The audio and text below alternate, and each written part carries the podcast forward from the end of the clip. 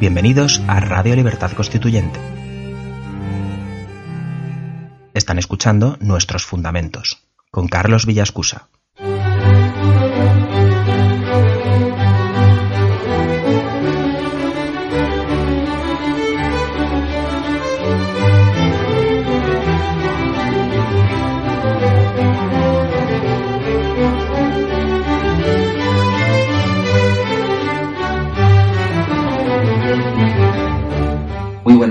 Repúblicos y seguidores, bienvenidos a nuestros fundamentos sobre la teoría pura de la democracia. Este programa culmina un ciclo de 15 emisiones. El programa de hoy justifica en la libertad colectiva, fundante de todas las libertades individuales, la causa de acción del tercio laocrático, constituyente de la libertad política y la democracia frente a la crisis cultural de la socialdemocracia o la malentendida democracia material. Comenzamos con una cita del autor. La acción del Estado hacia la sociedad constituye un poder de tres dimensiones, la coactiva o legal, la delictiva o secreta y la engañadora o ideológica. La libertad de acción de la sociedad hacia el Estado es una potencia unidimensional de la parte laocrática del pueblo que tiende a la libertad política. Fin de la cita. Una potencia de la lealtad de la parte laocrática de la sociedad en una agrupación de la inteligencia, la nobleza y la valentía puede infundir ese espíritu creador a la sociedad, el más consciente para impulsar la libertad política de abajo hacia arriba a través de un periodo de libertad constituyente. El legado político de don Antonio consolida la difusión de la teoría de la libertad política en su vertiente práctica, en la acción colectiva del tercio laocrático de la sociedad como fundamento de todas las libertades individuales, por medio de la libertad colectiva. ¿Y qué es la libertad colectiva? Todo lo contrario a la afirmación mi libertad empieza cuando termina la tuya. Es todo lo contrario de ese disparate. Libertad no existe sin la tuya. Esa es la libertad colectiva, que yo no soy libre mientras no sea libre el último súbdito español. Una cosa es la libertad y otra los derechos. Las libertades garantizadas en la Constitución no son tales, son facultades de un derecho subjetivo, porque lo que está reconocido es el derecho, derecho de reunión, asociación, manifestación, propiedad, etc. Y la libertad no hay más que una, la que te permite hacer lo que el derecho no te lo otorga. Esa es la libertad fundadora, a la que se acercaron Martin Heidegger y los filósofos modernos al ver la verdad, y que don Antonio culmina hasta el grado más elevado con la libertad política colectiva, que o existe o no hay ninguna libertad individual que se sostenga por sí misma. Las libertades individuales son concesiones, porque están otorgadas desde arriba, porque todo lo que viene desde arriba son cartas otorgadas, dependientes del poder ejecutivo, porque lo mismo que las da, las quita, porque nadie puede protestar ni tiene fuerza para imponerlas, porque no pertenecen a la tradición, porque la tradición española es el Estado autoritario. La Constitución es una carta otorgada porque no ha sido fruto ni producto de la libertad política, porque la libertad política solo puede venir de abajo hacia arriba, y aquí todo lo que hay vino de arriba hacia abajo, y lo que hay son libertades otorgadas, derechos individuales, libertades personales, y lo mismo que vienen se van, y no pasa nada. Es que lo que es libertad, pensadlo bien, es aquello que no tiene derecho. La libertad funda el derecho, el derecho no puede fundar la libertad. La libertad es creadora. En definitiva, la libertad colectiva crea derechos de los que se deriva las libertades individuales. Una libertad de prensa no sirve para nada si no está dentro del conjunto de libertades derivadas todas de una sola libertad colectiva, que es la libertad fundamental o creadora, la libertad constituyente. De esa derivan todas las demás y una sola no sirve para nada, es el conjunto. El autor establece en su libro que el pueblo español confunde las libertades de que goza con la libertad política de la que carece, todo parte de la confusión entre libertad y derecho. Las libertades individuales no son libertades. No hay más libertad que aquella que es creadora, donde no hay derecho, donde haces lo que quieras, porque no hay ningún derecho. Esa es la libertad individual. Por eso no hay más que una sola libertad, colectiva, que es la constituyente de todos los demás derechos. Y esos derechos de propiedad, de asociación, de reunión, de sindicación, todos aquellos que llaman derechos personales, derechos fundamentales, Claro que deriva de ellos la libertad individual, pero son facultades del derecho. El derecho subjetivo le concede, por ejemplo, la facultad de reunirse. Pero sin pronunciar la palabra derecho subjetivo es inconcebible ni siquiera la palabra libertad individual. No hay libertad individual más que donde hay el derecho subjetivo que la autoriza. Por tanto, ya no es libertad, si está autorizado, no es libertad, es una facultad a la que tiene derecho. La libertad es creadora, el derecho no. Las libertades derivadas del derecho son facultades legales. La libertad colectiva es creadora de libertades y derechos individuales. Si la libertad no puede tener una regla, si tiene una regla ya no es libertad y no hay derecho que no sea una regla. Por tanto, las libertades que vienen del derecho no son libertades, parecen, pero no son sustantivas, las que sostienen, las que están debajo, la sustancia. Ninguna libertad individual es sustantiva, depende de otra cosa. En España, ¿de qué dependen? De una constitución otorgada de arriba a abajo, o sea, esas libertades individuales, igual que han venido de arriba a abajo, pueden ser suprimidas también de arriba a abajo, porque no están basadas en la libertad política colectiva, que es la fundamental o constituyente. Entonces, la verdad en política no ha estado nunca en ningún país del mundo. Tendrá que ocupar un nuevo lugar o una nueva misión en el cosmos, la verdad a través de la libertad colectiva. Esa es la innovación de don Antonio García de Vijano y del movimiento de ciudadanos hacia la República Constitucional. Un miembro del MCRC se adhiere al comprender el postulado ético fundamental de procurarse mutuamente la libertad, la verdadera dimensión de la afirmación de que yo no soy libre si tú no lo eres. Por tanto, mi libertad depende de la tuya, de la libertad de los demás. Eso es suficiente para abrazar decididamente el movimiento y luchar por su causa, sus valores espirituales, políticos y culturales. Una postura ante la existencia entera y no solo una doctrina o posicionamiento intelectual. Sabiendo desde Aristóteles y Polibio que las dictaduras degeneran en oligarquías y éstas en democracias, ¿qué nos impide, o mejor dicho, no sería por nuestro propio bien mantenernos leales a la libertad verdadera?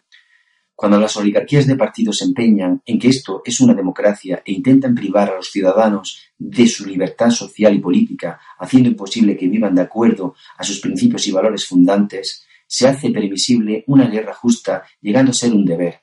Si queremos entender la ciencia política antes de la propia democracia, lo primero es la libertad colectiva como en una guerra, siempre que se combata justamente como Gandhi, es decir, pacíficamente. Primero vamos a ganar la guerra y para ganarla primero hay que movilizar a la libertad colectiva. La inteligencia de un solo individuo o de un grupo no puede sacar una constitución y cambiar el mundo sin saber que todo poder es una relación de fuerzas y lo que el movimiento pretende es adquirir una gran fuerza intelectual con bastantes miles de personas que establezca una relación de poder. Pero no tener poder para corromper a este sistema ni que cambie los periódicos, sino que nos aprovechamos de ese poder corrupto, incompetente y poco inteligente para ofrecer a cambio la diferencia de preparación intelectual, relaciones políticas, conocimientos, honradez, altruismo, lo ponemos en contra para decir nosotros pedimos la abstención y, si eso cae, un periodo de libertad constituyente, sin ambiciones, como toda la generación de los padres constituyentes de la Constitución de Estados Unidos Federal. Según el autor, leo textualmente, el problema no está, pues, en la licitud intelectual de una reflexión sobre la clase de acción que se necesita para cambiar la actual oligarquía por una democracia, sino en la dificultad de trasladar la idea democrática desde la opinión pública a la dirección laocrática de la acción constituyente. Dificultad que se allana con la propensión a la democracia en las sociedades europeas que están padeciendo una crisis cultural cuyo sentido ignoran. Fin de la cita. Un antiguo adagio establece que lo que ha hecho perecer a la civilización y sus amplias potencias ha sido que cuando entre ellos delinquía el fuerte lo dejaban y si robaba el débil le aplicaban la pena.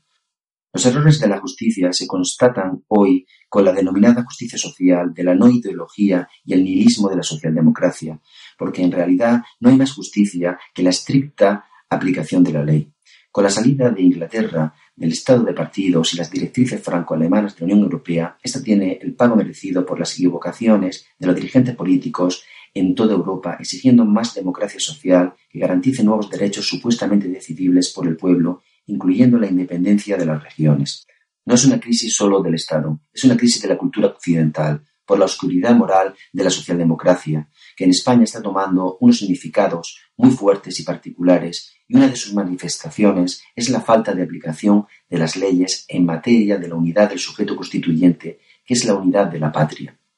Y es que no hay terreno mejor abonado para la estupidez que el de la vida política, barbaridades, estupideces, elogismos repugnantes los dirigentes políticos de la partitocracia en toda Europa.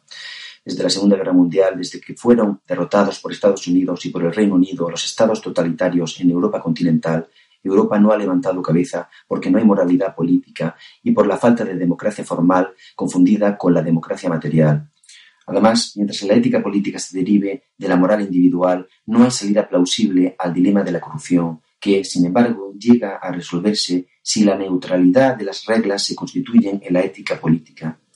Desde la República de Weimar no hay, y eso es lo que se está pagando. Y persiste el error de la falsa democracia, la material, apoyada en la obediencia pasiva de la servidumbre voluntaria, atada a la pasión de la tranquilidad de las sociedades que confían, a su vez, en el funesto y arrogante Estado social y su sistema de regulación y control sobre todos los órdenes de la vida del hombre. Hablamos de la socialdemocracia, que sin una revolución de la libertad política colectiva asentada en la sociedad civil que le haga frente, desembocará en la inviabilidad económica de la democracia material. Pero la democracia es la oportunidad que tienen los gobernados para dotarse de un sistema constitucional para que los poderes no puedan abusar de él. La democracia son reglas de juego, al igual que en el ajedrez, donde no puede haber déficit de calidad en las reglas de juego, sino en la jugada. Democracia material, Santayana, Hayek y García Trevijano aclaran la confusión entre democracia formal, la verdadera y única, y la mal llamada democracia material. ¿En qué consiste? ¿Qué reglas tiene? ¿Justicia? ¿Igualdad? ¿Dónde están reguladas? ¿Dónde está el límite? ¿Cuándo es igualdad y cuándo exageración? ¿Dónde? No se sabe. Nadie lo ha dicho desde los griegos hasta hoy. ¿Y a eso lo llamáis democracia material? ¿Democracia real? ¿Porque sois de izquierda? No hay más que una sola democracia, la formal, la de no nos representan, esa, la que representa al que vota, la que representa al elector. Esa, si además de representar al que vota, separa los poderes legislativo y ejecutivo. Esa, la democracia, no hay otra, la única, ni material, ni social, ni soviética es que no hay democracia que no sea formal. Si se le pone el apelativo de social en Europa, la han confundido con la democracia material, que es aquel sistema que concede a las clases débiles unos estatutos y unos financiamientos superiores a las de otros países. Por ejemplo, los estudios gratuitos para siempre, a todas las edades, sanidad gratuita, ¿para qué vamos a utilizar el copago? Para siempre, pensiones las más altas, usos todo gratis, que por el hecho de nacer un individuo tenga el derecho a una renta universal. Esa cultura de izquierdas a la que haremos frente tras una breve pausa. Hasta ahora. Todos los días, a las 7 de la mañana, escuche nuestros fundamentos. Una serie de programas dedicados al análisis de las ideas recogidas en las numerosas obras escritas por don Antonio García Trevijano. Nuestros fundamentos. El fundamento del MCRC.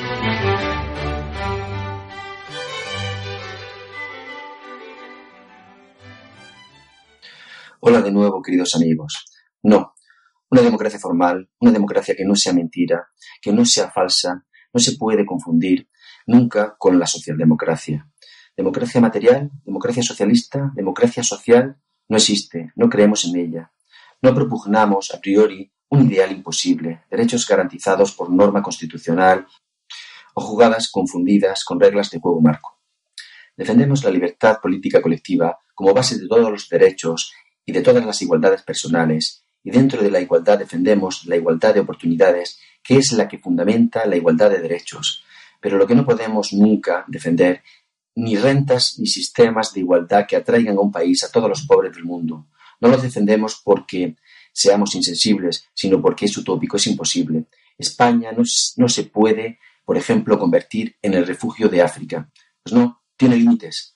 Entonces, hay que regular los inmigrantes que puedan venir para tener derecho a usar gratuitamente la sanidad pública, la seguridad social, pues todo eso hay que limitarlo. Y eso no implica que no conserve la igualdad. La igualdad personal, por supuesto. Igualdad de derechos, por supuesto. Igualdad de derechos religiosos, todos. Pero igualdad de derechos y oportunidades, nunca igualdad de resultados. Igualdad de resultados no rotundamente porque es imposible, es demagógico y es mentira. Y nosotros no mentimos, ni somos demagogos. Decimos las cosas por su nombre.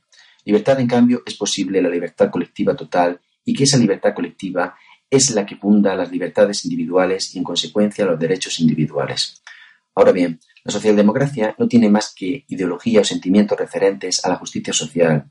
Hasta ahora, algo que incluimos en la dimensión coactiva o legal y la engañadora o ideológica del Estado de partidos. La delictiva o secreta se consuma cuando niegan la existencia de una patria y creen que son palabras vanas decir que es indivisible la unidad española. Y es indivisible no porque sea franquista, sino porque la unidad de la fuerza constituyente es condición sine qua non para que exista libertad colectiva. Si no añadimos la palabra colectiva, es que no entendemos nada de lo que se llama unidad nacional, porque si no hay unidad nacional, nunca puede haber nada referente a la unidad política colectiva. Y si el gobierno central no manda a la fuerza cumplir las leyes de la unidad de España en Cataluña, es porque está incurriendo en el delito de traición, acobardado ante el fenómeno de la secesión de Cataluña ni ordena a las fuerzas militares que inmediatamente declaren el estado de excepción para que se desempeñen las funciones que él no se atreve a hacer. Esa es la necesidad absoluta de una inmediata, profunda y lo más cercana posible revolución pacífica por la libertad política para hacer otra constitución. Esta es una constitución de la oligarquía, de las minorías, de la corrupción, y porque cada partido, desde la fundación de la Constitución, persiguieron al pactar con los partidos nacionalistas el bien personal del jefe de partido, de sus seguidores y militantes, jamás de los cretinos que los votan, ni de España. Solo el bien para el partido, sus militantes, entre los que reparten todas las prebendas y cargos correspondientes al estado de partidos, porque en un estado de partidos no hay más que bien particular y definido, que es el bien de cada partido, y por eso luchan de esa manera para ocupar el Estado. Se reparten el Estado y las autonomías son parte del Estado, y además de los sueldos abusivos roban mientras no hay separación de poderes. Porque no hay constitución que separe poderes, hay corrupción. Es inevitable. La separación de poderes es lo único que ha podido evitar la corrupción política en el pasado, lo mismo que hoy y mañana. Separación de poderes es, desde el origen, por separado, la forma de elegir al gobierno, al presidente del gobierno como jefe del Ejecutivo, es decir, jefe transitorio del Estado, y por otro lado, la Cámara de Representantes que van a legislar como representantes de la nación en una Asamblea Nacional. Y tiene que estar separado el Poder Ejecutivo y el Poder Legislativo como están separados el Estado y la nación, porque al Estado le corresponde la fuerza, el monopolio de la fuerza, militares, policías y son ellos los que tienen que tener un jefe que les mande para que se hagan cumplir a la fuerza las leyes y la unidad de la nación. Y con el estado de partidos, el interés partidista no se manda a actuar a las fuerzas del ejército por el interés de España. Y el pueblo es cobarde, en general. El pobre no hace nada para vencer la pobreza, hace lo que puede para salir de su estado individual de pobreza él, pero no la clase pobre. El pueblo no hace nada que merezca la pena. Pero dentro del pueblo hay distinciones. El pueblo español es cobarde. Camino de 90 años no quiere la ruptura pacífica con el franquismo para conquistar las libertades y prefiere aceptar el franquismo en su monarquía, en sus partidos. Suárez, jefe de la Falange. La vergüenza, el deshonor, la inmoralidad pública, el admitir una monarquía designada por Franco. El jefe de la Falange, Suárez, primer ministro, el héroe nacional. De nuevo con el autor, leemos. En realidad, no hay servidumbre política en el tercio social seguidor de los partidos estatales con los que identifica sus intereses, tampoco en el tercio sustanciado con la aspiración a la libertad colectiva. Solo hay servidumbre voluntaria en el tercio que vota a listas de partido sin interés egoísta, o sea, el de menor inteligencia política y mayor enajenación social. Este tercio planicio será arrastrado por el tercio promotor de la libertad. En otro lugar leemos Dos generaciones de la juventud, la de la vulgar movida y la de la egoísta quietud, se han perdido, pero muchos elementos aislados que se habían ilusionado con la ruptura democrática de la dictadura han puesto su esperanza en una acción de la mejor parte de la sociedad civil, como decía Marsilio de Padua, en la parte más inteligente, como diría Locke, en el llamado tercio laocrático, para restaurar la conciencia española, rota en estatutos neonacionales, para instituir la democracia con la instauración de una nueva república constitucional. Fin de la cita. Todo poder es una relación, y el poder es una relación entre el gobernante y sus súbditos. Y la pérdida de legitimidad significa la pérdida de autoridad moral y se traduce en la falta de respeto del gobernado al gobernante. En la sociedad hay unos que son conservadores, hay otros que son más arriesgados y hay un tercio del pueblo al que don Antonio llama laocrático, porque a diferencia del resto de los otros dos tercios que siguen a lo que hay, son conservadores, el tercio democrático no es que sea revolucionario, es que busca y sigue a nuevas ideas, a un nuevo jefe, a un nuevo ideal. Puede fracasar, no importa. La conciencia de haber luchado por la verdad y la justicia servirá de estímulo a su fuerza interior y se convertirá en la base de su futura grandeza. La principal herramienta y valor del repúblico es la paciencia, su constancia, su virtud la lealtad a la verdad, la auténtica consideración y estima en honrar a una autoridad justa y la fidelidad a la persona. En este caso, como no hay moralidad ni conocimiento en los dirigentes políticos, solo se puede seguir a alguien versado en la ciencia política, seguirle para que nos enseñe una forma recta de gobierno de lo que ha aprendido y se haga una fuerza en esa relación de poder en la lucha. Cabe aquí la aclaración de un doble término. Nosotros no somos republicanos. Ser republicano es ser partidario de la república a condición de no hacer nada para lograrlo. Eso es ser republicano, ser pasivo. Nosotros somos repúblicos activos. Está en el diccionario. Es el que tiene conocimiento de derecho público y puede ser estadista. Algo noble que don Antonio ha resucitado y que gracias a él hay hoy por toda España miles de repúblicos. Ser repúblico y pertenecer al MCRC supone defender la libertad política absoluta de la democracia formal frente a la utopía de la igualdad material de la democracia social o socialdemocracia. Esa opresión disfrazada de falsa igualdad que promete cosas imposibles, esa falsedad de los valores o disvalores, como el consenso y la tradición, todos contrarios a la moral. El movimiento no se agotará en su acción política mientras no se alcance la teoría pura de la democracia, persiguiendo como principal objetivo la apertura de un periodo de libertad constituyente en España, tras el cual sea posible la implantación de una república constitucional. El MCRC no apoya ni apoyaremos a ningún partido político, nunca participaremos en unas elecciones y nos disolveremos una vez alcanzada la democracia formal, porque en España no hay democracia. El régimen actual es un estado de partidos, oligarquía de partidos o partitocracia. Y el pueblo nunca está a la altura. ¿Es que hay alternativa que esté a la altura? ¿A mejor altura que el pueblo? ¿Dónde está? ¿La dictadura? No. No hay nadie maduro para ello. ¿Y la oligarquía? ¿Que nos mande esta oligarquía? ¿Dónde está la altura? ¿Dónde están los puntos de vista? ¿Dónde están los intelectuales, las universidades? Dejemos que el pueblo esté a la baja altura con la que ha de empezar la conquista de la libertad, pero que empiece, que tenga valor, no hay que pedir altura intelectual alguna. Le pedimos que no tenga miedo, que diga ya basta a que estemos gobernados por los antiguos franquistas y los nuevos franquistas. ¿Es que no veis que Pablo Iglesias es un fascista que es exactamente igual que Felipe González cuando nació? ¿Que son excrecencias de la falange y de la dictadura?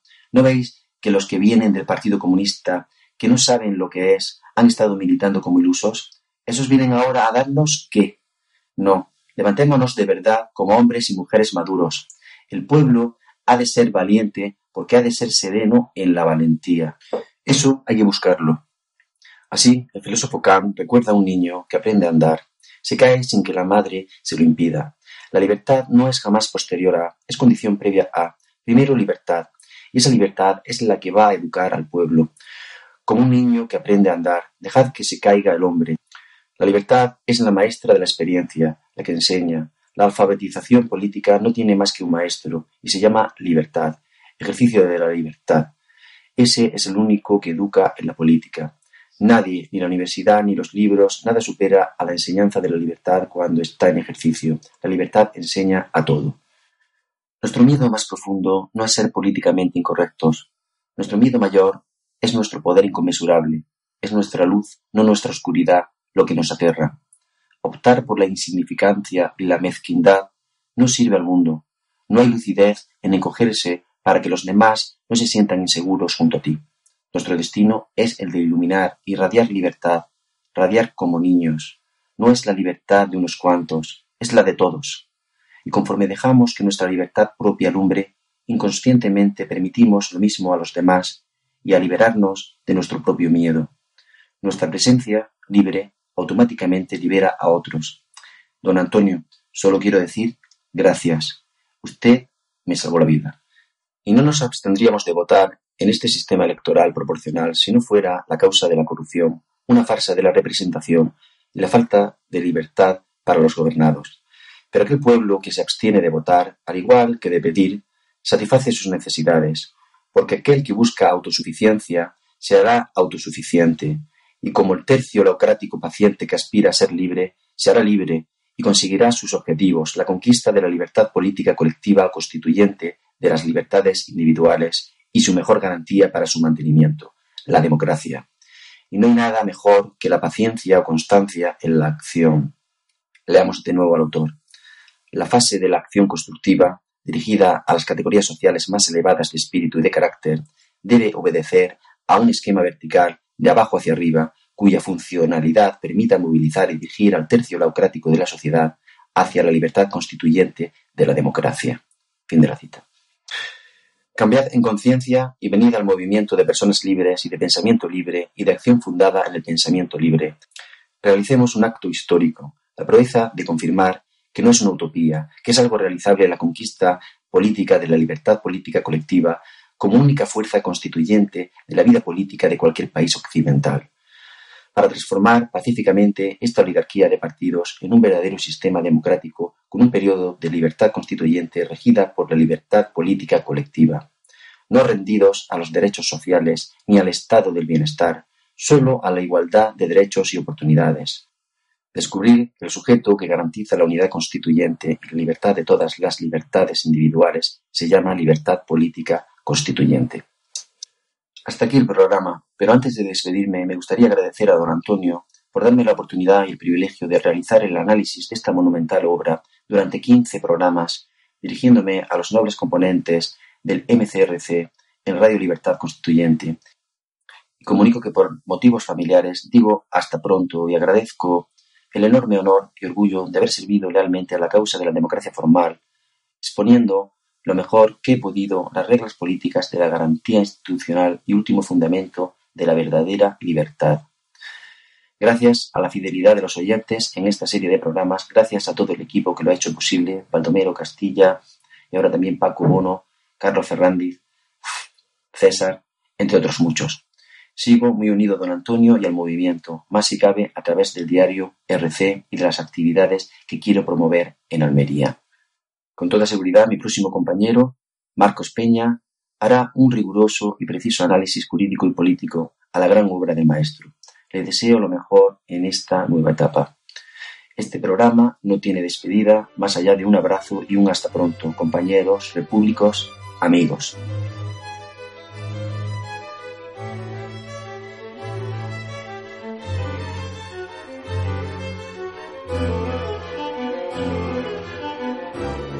Gracias por haber escuchado nuestros fundamentos. No olviden visitar la parrilla en la nueva página web del Movimiento de Ciudadanos hacia la República Constitucional, en la dirección www.mcrc.es.